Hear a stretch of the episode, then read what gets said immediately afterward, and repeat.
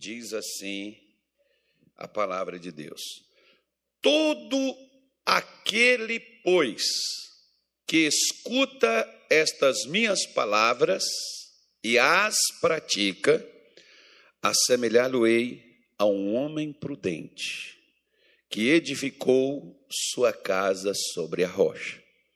E desceu a chuva, e correram rios, e assopraram ventos, e combateram aquela casa. E não caiu, porque estava edificada sobre a rocha. E aquele que ouve estas minhas palavras e as não cumpre, compará-lo-ei ao homem insensato, que edificou sua casa sobre areia, e desceu a chuva, e correram os rios, e assopraram os ventos, e combateram aquela casa, e caiu, e foi grande a sua queda. Bom, vamos analisar aqui o seguinte: o mesmo que veio sobre um que permaneceu em pé, foi a mesma coisa que veio sobre o que caiu. Qual a diferença entre os dois? A diferença não é que eles eram de ministérios diferentes, igrejas diferentes, né? porque alguns às vezes assim, porque na minha igreja eh, nós aprendemos isso, nós aprendemos aquilo, na minha igreja é assim, na minha igreja. As pessoas pensam que igreja, né? senão não tinha, infelizmente, pessoas dentro da igreja com o mesmo pastor, no mesmo culto, nas mesmas orações. E a vida dessas pessoas não mudam e elas não vencem e elas estão caindo pelas tabelas. Por quê? Porque Jesus mostra e Satanás, como eu disse para você, que não é bobo nem nada. O que que Satanás observa, por exemplo, para ele atacar uma pessoa? Ele observa a condição que essa pessoa está. Por exemplo, lá no capítulo 1, no verso 10 do livro de Jó, ele disse para Deus: O Senhor abençoou a vida dele, o Senhor o cercou, o Senhor protegeu ele, o Senhor abençoou, dando ele ovelhas, dando ele gado, a vida dele está de, de vento em popa. Quem é que não vai ser crente nessas horas? Estende a tua mão sobre ele e o Senhor vai ver se ele não volta e blasfema de ti. Deus disse: Vai tudo que ele tem está na tua mão, somente não toca na sua alma. Bom, Satanás foi lá e fez a bagunça na vida de Jó, conforme você viu. Jó perdeu a família, Jó perdeu a saúde, Jó perdeu as finanças, mas uma coisa Jó não perdeu. A sua fé foi a única coisa que lhe restou que fez com que Jó permanecesse crente, porque os crentes de hoje, não todos, claro, mas eu digo sem medo de errar, que na maioria dos crentes hoje, se perder alguma coisa, eles param de ser crentes. Por quê? Porque às vezes a maioria só está no Evangelho para poder ter ganho, para poder ter proteção, para poder ter bênçãos, para poder ter coisas que dê a eles conforto durante a sua estadia aqui pela terra. E ai de Deus, se Deus não der isso para eles, eles não virão na casa dele, eles não lerão mais a sua Bíblia, eles não orarão mais a eles e eles não servirão mais, porque ele deixou eu perder tudo, ele deixou acontecer as coisas comigo, ele não me guardou, ele não me prosperou, ele deixou eu perder, eu sou fiel, dei o dízimo de tudo, eu oro, eu jejuo, eu levanto de madrugada e mesmo buscando a ele, ele não me abençoa, pastor. Cansei, venho na igreja, mas não. Pois é. Olha para cá. Como é que Satanás sabe se eu estou forte ou se eu estou fraco, se eu estou escutando a palavra de Deus, se eu estou lendo a Bíblia, se eu estou escutando pregações? Como é que ele sabe se eu estou forte ou se eu estou fraco? Quando ele me ataca. Por isso que você vê, ó, o ataque veio sobre o que ouve e pratica e veio sobre o que só ouve. Isso é bom até para mim e para você. Como é que eu sei se eu estou fazendo o que Deus me manda? Alguns até pensam assim. Eu tinha um pastor que trabalhava comigo, que dizia assim: Ah, pastor, porque se o inimigo está levantando, é porque a gente está fazendo o que é certo. Falei, irmão, deixa de bobagem. Ele levanta contra quem está fazendo errado também. Ele não levanta só. Já viu os, os crentes vitimistas? Ai, pastor, porque foi só me firmar com Deus, foi só vir para a igreja, começou tanta coisa a acontecer comigo. Se você não tivesse firmado com forma, já imaginou? Missões, mas nós deveríamos ter bom ano porque ele venceu o mundo.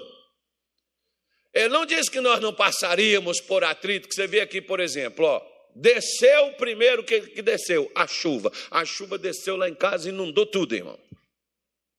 Mas teve casa aí do homem estão aonde? Na igreja. De, vem às vezes falar de forma dura, ríspida com você dentro da igreja. Não, diga assim, graças a Deus, ah, nós não, que nós jejuamos, nós damos o dízimo de tudo e nós não somos como os demais. Aqui na nossa igreja não tem isso. Já imagina? Não, gente, não tem. Nós somos crentes aqui. Claro, meu filho, que Satanás vai trazer pessoas e que essas pessoas vão se levantar contra você, como por exemplo, do nada você fica assim, olhando e dizendo assim: onde foi que eu errei? O que, foi que eu fiz? Por que, que o meu patrão está me perseguindo? Por que, que esse camarada, que às vezes até você levou ele lá para a empresa, arranjou trabalho para ele, por que, que aquele camarada está levantando contra você? Porque ele é o instrumento que o diabo tem para se posicionar contra a sua vida, para poder te atingir, fazer você pedir conta e ir embora de lá, ou fazer você sair da, do seu sério, porque tem gente, irmão, que não precisa de demônio, elas dão conta de azucrinar a nossa vida. Você está aí com seu marido ou com a sua esposa aí? Ou com seu filho, com sua mãe? Dá uma cutucadinha assim, escuta aí o que o pastor está falando. Por quê? Porque às vezes você vê, por exemplo, dentro da casa, você olha assim e diz assim: não, gente, o fulano vai na igreja. Ele está comigo, ele ora, ele lê a Bíblia, mas parece que ele está lendo outro livro.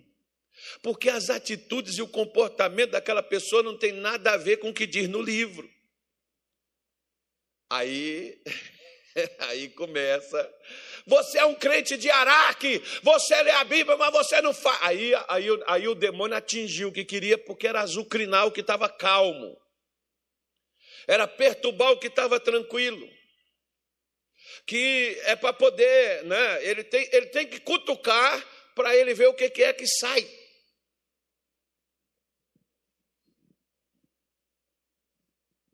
Às vezes ele cutucou seu marido, cutucou sua mulher, e, e ela já soltou o que tem lá dentro.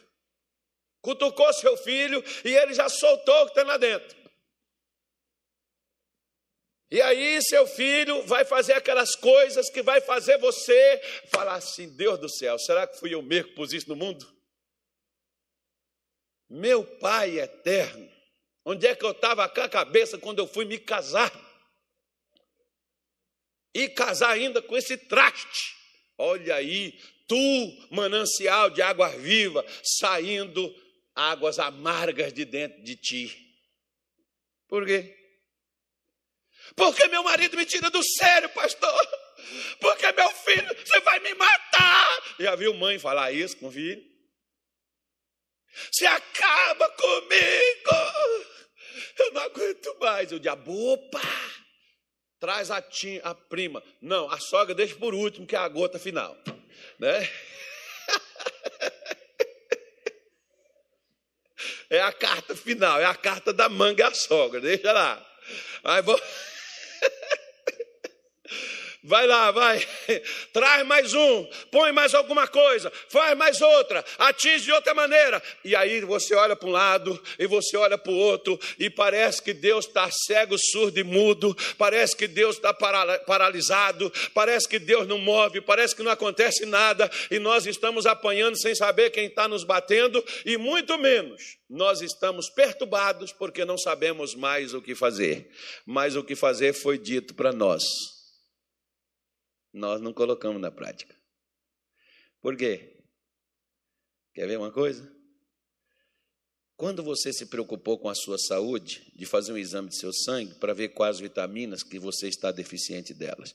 Quando você tiver uma doença por causa da deficiência da vitamina, você vai ter que tomar.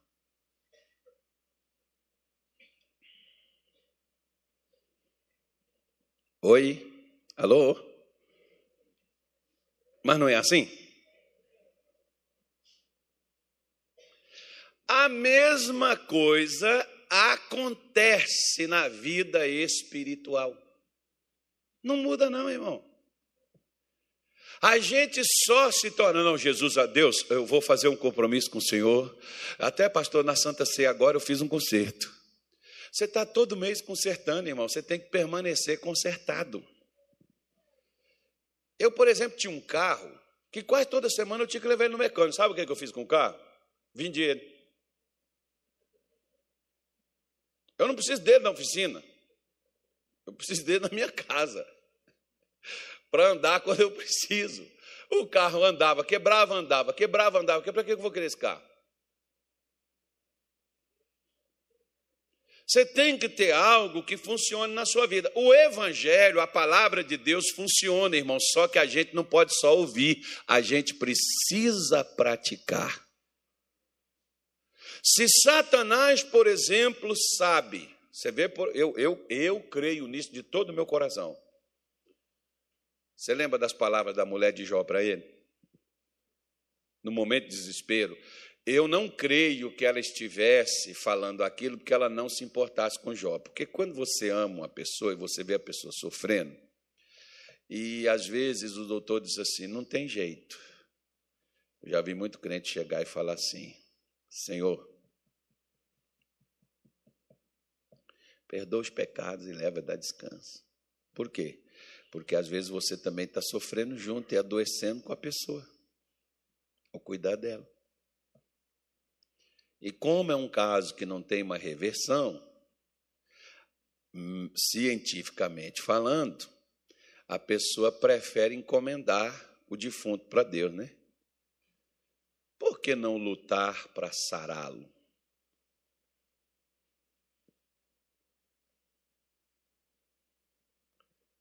Como, por exemplo, ela chega para Jó e diz: amaldiçoa Deus e morre. Jó olha para ela e diz assim: você acha que Deus só está com a gente na hora do bem bom? Deus só é nosso Pai, o nosso consolador.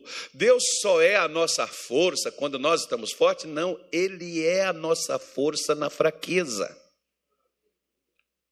Ele está conosco quando nada está dando certo. Não desespere, não crie pânico. Apenas pratique o que Deus tem te falado, o que Deus tem te dito.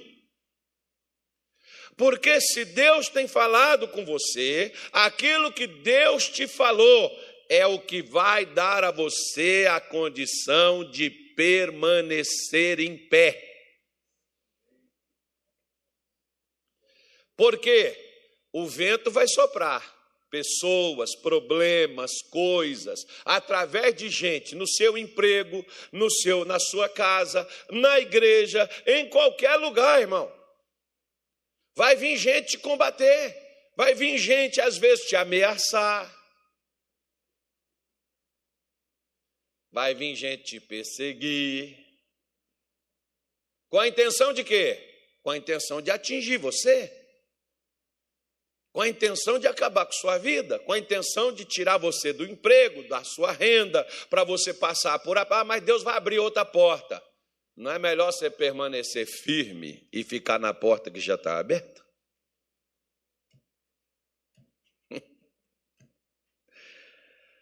Ah, pastor, Jesus quer a minha felicidade. Se esse homem é a, é a praga da minha vida, eu não sei onde é que eu estava com a minha cabeça quando eu casei com esse miserável. Pastor, Deus tem coisa boa para mim. Amém. Se isso aí é ruim, pelo menos você já sabe onde esse negócio não presta. Vai com outro desconhecido que talvez vai até te matar. Porque talvez até o que Satanás está querendo, né, meu filho? Quantas vezes a gente já viu essa história, esse filme? Ah, o senhor está colocando medo? Não, não estou te colocando medo, estou te conscientizando, porque diz que a gente tem que ter bom senso. Porque Satanás entra quando nós ficamos desequilibrados emocionalmente e bagunça com o nosso emocional, e ao invés da gente fazer o que é certo para mudar as situações, a gente faz o que é errado e bagunçamos muito mais. E quem ajuda os demônios te destruir, e muitas pessoas assim o faz, com a bebida, com as drogas, com a raiva, com o ódio, o desequilíbrio emocional, com a tristeza, com a depressão e tantas outras coisas da qual a pessoa é cometida e ela se rende àquilo dali, ela já está trazendo forças sobre ela que vai destruir a vida dela. Lembra do profeta Miqueias? Está no capítulo 7 do seu livro. Ele diz assim: Levantar-me-ei e ainda que eu morar nas trevas, o Senhor será a minha luz. De que que Miguel está falando? Você pega lá e diz assim, ó. A nora se levanta contra a sogra, normal. A filha contra a mãe, aí já não dá certo. Não, não é normal também a sogra levantar contra a nora, não, irmão. A minha mulher é sogra e eu tinha sogra, eu levantei contra ela, nós brigamos, fiquei de mal dela um ano, mas depois eu fiz as pazes com ela. E fiquei desempregado também um ano, perdi tudo que eu tinha, só por causa da sogra. Não, não foi por causa da sogra, foi por causa da minha raiva. Né? Fica com raiva da sogra para você ver. É uma coisa até porque um, um dia Deus falou assim comigo: caso você ama a sua mulher, eu falei, claro. Ele falou assim: então ama a mãe dela. Eu falei, não, a mãe dela é a mãe dela. Tem que amar a mãe dela ou o pai dela? Não, era ele que tem que amar ela. Ele falou, Carlos, como é que você ama a sua mulher e odeia quem pôs o amor da sua vida no mundo? Nossa, eu não tive resposta. Estranho, né, irmão? Pois é. Aí Miqueias diz assim: Os inimigos do homem são da sua própria casa, ou seja, dentro da casa de Miqueias o bicho estava pegando feio. Mas Miqueias diz assim: Ó oh, inimiga minha, não te alegres a meu respeito. Ainda que eu tenha caído, levantar-me-irei. Levantar-me-ei, se morar nas trevas, o Senhor será a minha luz. Eu não vou entrar nesse jogo, eu não vou descambar para essa coisa, senão minha casa vai pegar fogo, vai morrer todo mundo, vai explodir tudo. Eu vou permanecer, eu vou me colocar de pé, eu não vou deixar que essa tristeza, essa decepção, esse fracasso, eu não vou deixar que essa coisa venha me consumir. Eu vou fazer alguma coisa, eu vou orar, eu vou buscar a Deus, eu vou fazer o que Deus diz que deve ser feito, mas eu vou sair dessa tristeza, eu vou sair desse desânimo, eu vou sair desse vício, eu vou sair desse problema problema, porque senão isso aqui vai acabar comigo, ou se não acaba, destrói a tua vida.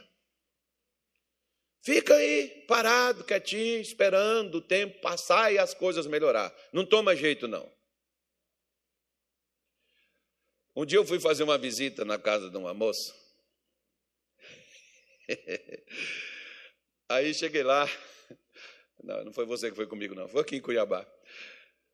Acho que foi, foi o Daniel, foi o pastor Daniel, foi comigo. Aí nós fomos lá, chegamos lá, a menina estava perturbadinha, doidinha, doidinha, jogando pedra. E ela, o pessoal, olha a tensão que o pessoal vivia. Ela, no dia que eu cheguei lá, ela tinha pego um fio elétrico e pendurou e amarrou, porque ela estava depressiva, ela queria morrer, e ela amarrou no pescoço e o fio quebrou, não aguentou. Facas, eles tinham que esconder tudo, garfo, ela pegava, enfiava no corpo. Uma situação terrível. Negócio ruim, coisa feia mesmo. E eu cheguei lá, aí ela falou, pastor, eu quero é sair, só abre o portão para mim sair? Falei, abro. Só se você fizer um trato comigo. O que, que é que você quer? Eu vim aqui hoje e esse pastor vai vir aqui mais seis semanas. Semana. não mudar nada na sua vida, eu venho aqui, pego a chave com a sua mãe e abro o portão para você fazer o que você quiser.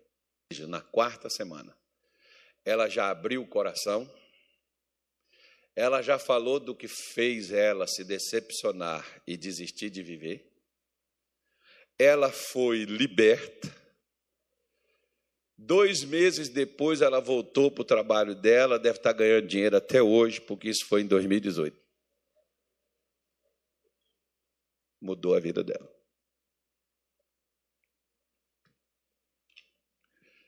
O que, que Satanás fez com ela?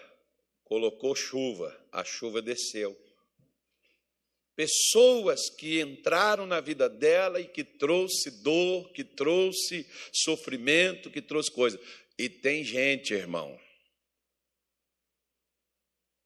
que não, nem serve Satanás naquelas rodas daquele negócio que o pessoal faz. Tem gente até dentro da igreja que serve Satanás para poder te atingir. E aí você fica, Poxa, tanta injustiça que a gente passa, pastor, que eu não aguento. Meu marido me fere com cada palavra, pastor, cada coisa que ele me fala. Por que, que você ouve? Ah, porque a gente é carne. Sai da carne, entra no espírito. Não andeis na carne e não cumprireis as concupiscências na carne, mas andai no espírito, é o que a Bíblia nos recomenda. Andar no Espírito é você andar no que Deus te falou. A palavra de Deus é Espírito e vida, segundo João 6,63. As minhas palavras é Espírito e vida. Andar no Espírito não é você andar só como aquele doido que põe Bíblia debaixo do braço e sai recitando salmo e sai falando coisa e parece que tá, está no Espírito. Está não, está é louco, está ficando perturbado, está é doido. Andar no Espírito é a pessoa andar naquilo que Deus estabeleceu, naquilo que a pessoa ouviu das Escrituras sagradas da palavra de Deus, porque você vai achar gente para infernizar a sua vida, filho. Se já não achou. Um dia uma mãe levou uma moça para conversar comigo, 1994, foi um dia. Um dia. É, quantos anos? 29 anos. Mamãe levou uma moça para conversar comigo que a menina queria se matar. O cara morrer, quero morrer. Ela chegou lá na igreja, quero morrer, quero morrer, quero morrer. Aí eu fui conversando com ela, ela só chorava, chorava, chorava, chorava, numa tristeza profunda, numa situação difícil. E eu fui, olhei para ela e falei assim: minha filha, deixa eu fazer uma, fazer uma pergunta. Qual a razão, qual o motivo que você chora? Ai, meu namorado me trocou pela minha melhor amiga. Ah, na hora eu bati assim na mesa, assim. Ela olhou para mim assustada. Eu queria chamar a atenção dela. Falei, você está chorando por um cara que trocou você pela sua melhor. Primeiro, você está ruim de amiga. Ou os amiga miserável que tu encontrou. Segundo, você está chorando por um homem que trocou você por uma sirigaita? Porque uma amiga que faz um negócio desse não é uma amiga, é uma sirigaita. Sirigaita tem outras coisas que vocês não sabem o que é. Aí, ela foi, ela foi, começou a conter o choro, e eu falei assim: Você é crente? Ela falou: Sou. Você já chorou por Jesus igual você está chorando por esse cara? Não. Pois é, se você chorasse por Jesus igual você está chorando por esse sujeito que trocou você por uma sirigaita, você não choraria por homem nenhum, minha filha, porque Jesus não deixaria nem chegar em você, e você, quando ele chegasse, você ia perceber e não ia cair na lábia desses galanteadores baratos que vêm trazendo esse tipo de sentimento e de palavrinha, engalobando você, e você caindo na lábia de homem sem vergonha pela palavra de Deus, você identificaria esses sujeitos e você não se envolveria com eles. Aí ela já estava enxugando os olhos. É, só ora por mim? Oro. Poxa. Acabou o problema dela, irmão. Não quis mais se matar. Voltou a trabalhar, levantou a cabeça. Por quê? Porque quando Satanás ele vai vir. Se você pratica ou você não pratica, ele vai levantar, a chuva vai descer contra a sua vida. Né? A chuva vai vir. Os rios vão transbordar. Né? Vai vir situações sobre você. Vai vir perseguição. Do nada, você olha assim: o que, que eu fiz? Nada. E vai soprar os ventos. Você não sabe nem por quê. Os problemas estão vindo de um lado, do outro, de um canto, e você olha assim, quando você conserta aqui, está igual aquelas casas com goteira, né? Você põe o balde aqui, quando você põe aqui, a, pixa, o outro vazou no outro canto, você já sai, daqui a pouco não tem mais balde, pega o prato, pega copo, pega tudo, e daqui a pouco faltou coisa para pôr debaixo das goteiras. E o pior, você vai ver às vezes o dono da casa é carpinteiro, mexe com o telhado, mas não conserta a casa dele. Faz casa para os outros. Faz casa para os outros, mas a dele está lá escangalhada. Aí a mulher começa a brigar com o marido, né? Os dois começam a discutir e o demônio já sai de perto e diz: agora não precisa fazer mais nada. Eles dão conta de fazer o resto.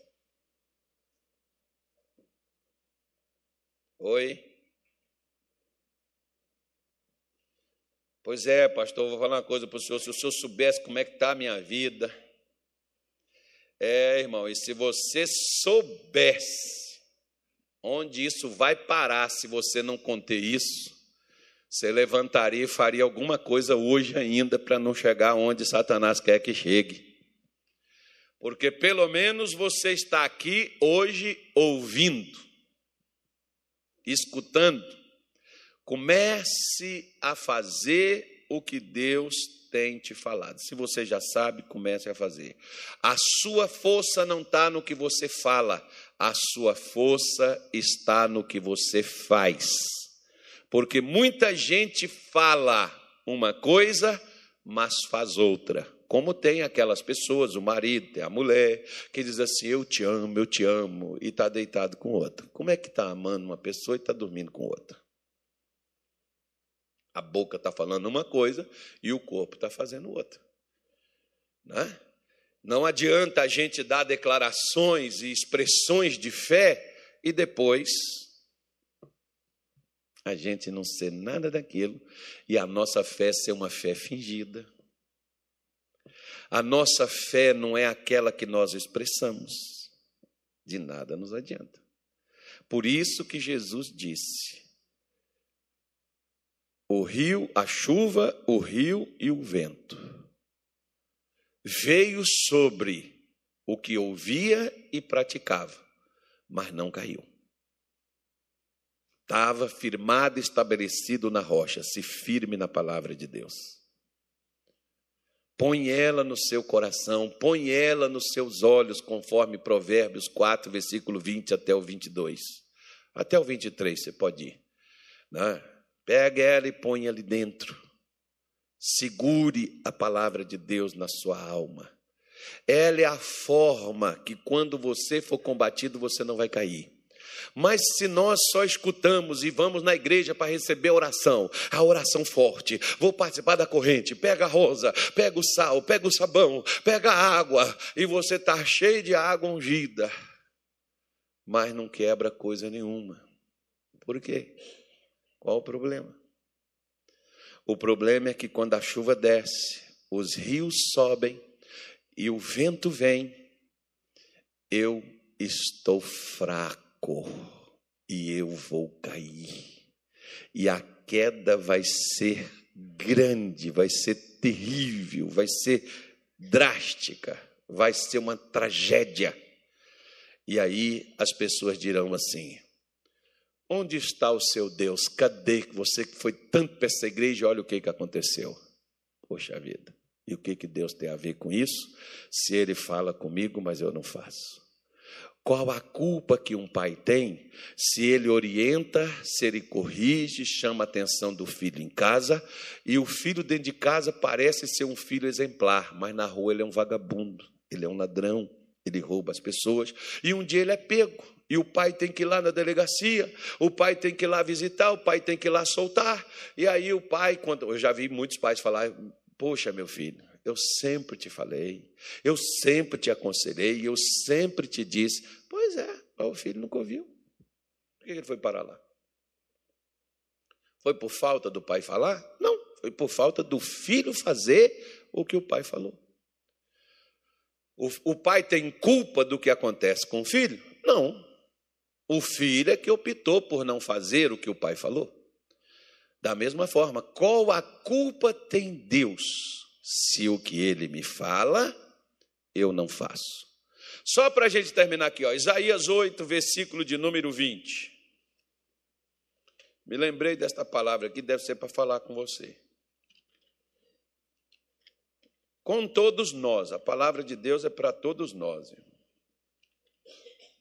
Eu não estou isento disso, não. Isaías 8. Não sou melhor do que você, até pelo que me mantém também, é a mesma coisa que mantém você. Se eu posso, você também pode. Pau que dá em Chico também dá em Francisco. Versículo 20 diz assim: A lei é ao testemunho. Se eles não falarem segundo esta palavra, nunca verão a alva. A alva é o amanhecer, a alva é outro dia, como geralmente, às vezes o dia está difícil para você, e você se encoraja, você se enche de esperança e você diz assim: amanhã é outro dia. Amanhã melhora. Só que chega amanhã também não melhora.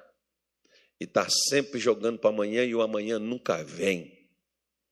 Como diz o filme, amanhã nunca morre. Né? o amanhã nunca acontece as coisas. Resultado se eles não falarem, se eles não fizerem, se eles não agirem segundo esta palavra, qual palavra? A palavra de Deus. Eles nunca verão o sol nascer, crescer, né? iluminar eles vão ver o sol nascer quadrado, preso nos seus medos, preso nas suas dúvidas, preso no seu sofrimento, preso nas suas dores. Eles ficarão ali. Se eles não falarem segundo esta palavra, como é que a pessoa que não anda segundo a palavra de Deus ela vai viver? Versículo 21, Isaías diz assim: E passarão pela terra duramente oprimidos e famintos. Diga misericórdia. Você já viu pessoas que estão assim, duramente, sofrendo, com tanto tipo de coisas, desde pensamentos, sentimentos, pessoas que sentem tanto ódio, pessoas que sentem tanto medo, pessoas que têm tantas dúvidas pessoas que têm tanta insegurança, incertezas. Você está você tá pela terra, você está passando, mas olha a vida miserável que está vivendo, olha a vida terrível que a pessoa está vivendo. Ela não morre, em compensação também ela não vive, passa fome, porque fome, meu irmão, nem sempre às vezes uma pessoa faminta tinha uma senhora, eu me lembrei dela aqui, que um dia ela deu um testemunho lá em Belém do Pará, que ela disse assim: o sonho dela era comer camarão e lagosta. Era o sonho dela. Você sabe, para realizar o sonho dela, o que, que Deus deu para ela? Sabe o que, que foi? Uma loja de frutos do mar. Ela não só comeu uma vez, ela e não só uma vez, mas várias vezes eu fui na Deus levantou essa mulher, irmão. Bom, a pessoa não morre, mas está passando pela vida oprimido. E ele diz assim: ó, e será que, tendo fome e enfurecendo-se, então amaldiçoarão ao seu rei, ao seu Deus, olhando para cima, vai culpar os outros dos seus fracassos. A pessoa não ouve, a pessoa não faz, a culpa quando der errado não é minha, é da minha mãe. Que não prosperou, que não trabalhou, que não me educou, que não me deu isso, que não me deu aquilo. Meu pai, né? um dia um rapaz virou para mim, eu perguntei: quantos anos você tem? 28 anos. Eu falei, cara, Com 12 anos, eu saí da escola para ir trabalhar para o meu pai. Trabalhei para o meu pai até os 18, 19 anos. E depois disse para ele: agora eu vou trabalhar para mim, porque eu quero ter uma família. Eu fui, eu fui estudar e terminar o meu, o meu ensino médio muito depois, já era até pastor. Não estudei mais porque eu não quis. Fui, fui acomodado nesse ponto. Mas poderia ter feito. Né? E, e, e, ele, porque meu pai, pastor, meu pai tem condições, meu pai é médico, meu pai é bem sucedido aqui em tal lugar, assim, assim, assado. Eu falei: você não precisa de seu pai, você precisa ouvir Deus. A culpa não é de seu pai. Seu pai pode ter errado com você, pode estar errando com você, mas o caso de você estar vivendo oprimido, você está vivendo nessa situação, não é culpa do seu pai, é sua culpa porque você está bem grandinho, com 28 anos, você tem dois ouvidos, você tem vindo aqui escutado pregações constantemente. O que, que você está fazendo o que você está ouvindo? O que você está ouvindo muda a tua vida. José poderia dizer que a culpa do seu fracasso eram os seus irmãos que os venderam. Mas Deus não mudou a vida de José? Quando ele parou de agir dessa forma. Acabou não, ó. Versículo 22 para terminar. E olhando para a terra, eis que haverá angústia e escuridão e serão entenebrecidos com ânsias e arrastados para a escuridão. Por que, que tudo isso sucede, tudo isso acontece com a pessoa? Porque o versículo 20 diz que a lei, o ensino, a palavra de Deus é o testemunho que a pessoa deve falar, que a pessoa deve viver, que a pessoa deve fazer, para que ela enxergue cada vez mais um dia melhor, como diz Provérbios, que a luz, ao caminho, a, a estrada do justo, ela é como a luz da aurora que vai brilhar brilhando cada vez mais. É Provérbios o quê, crente?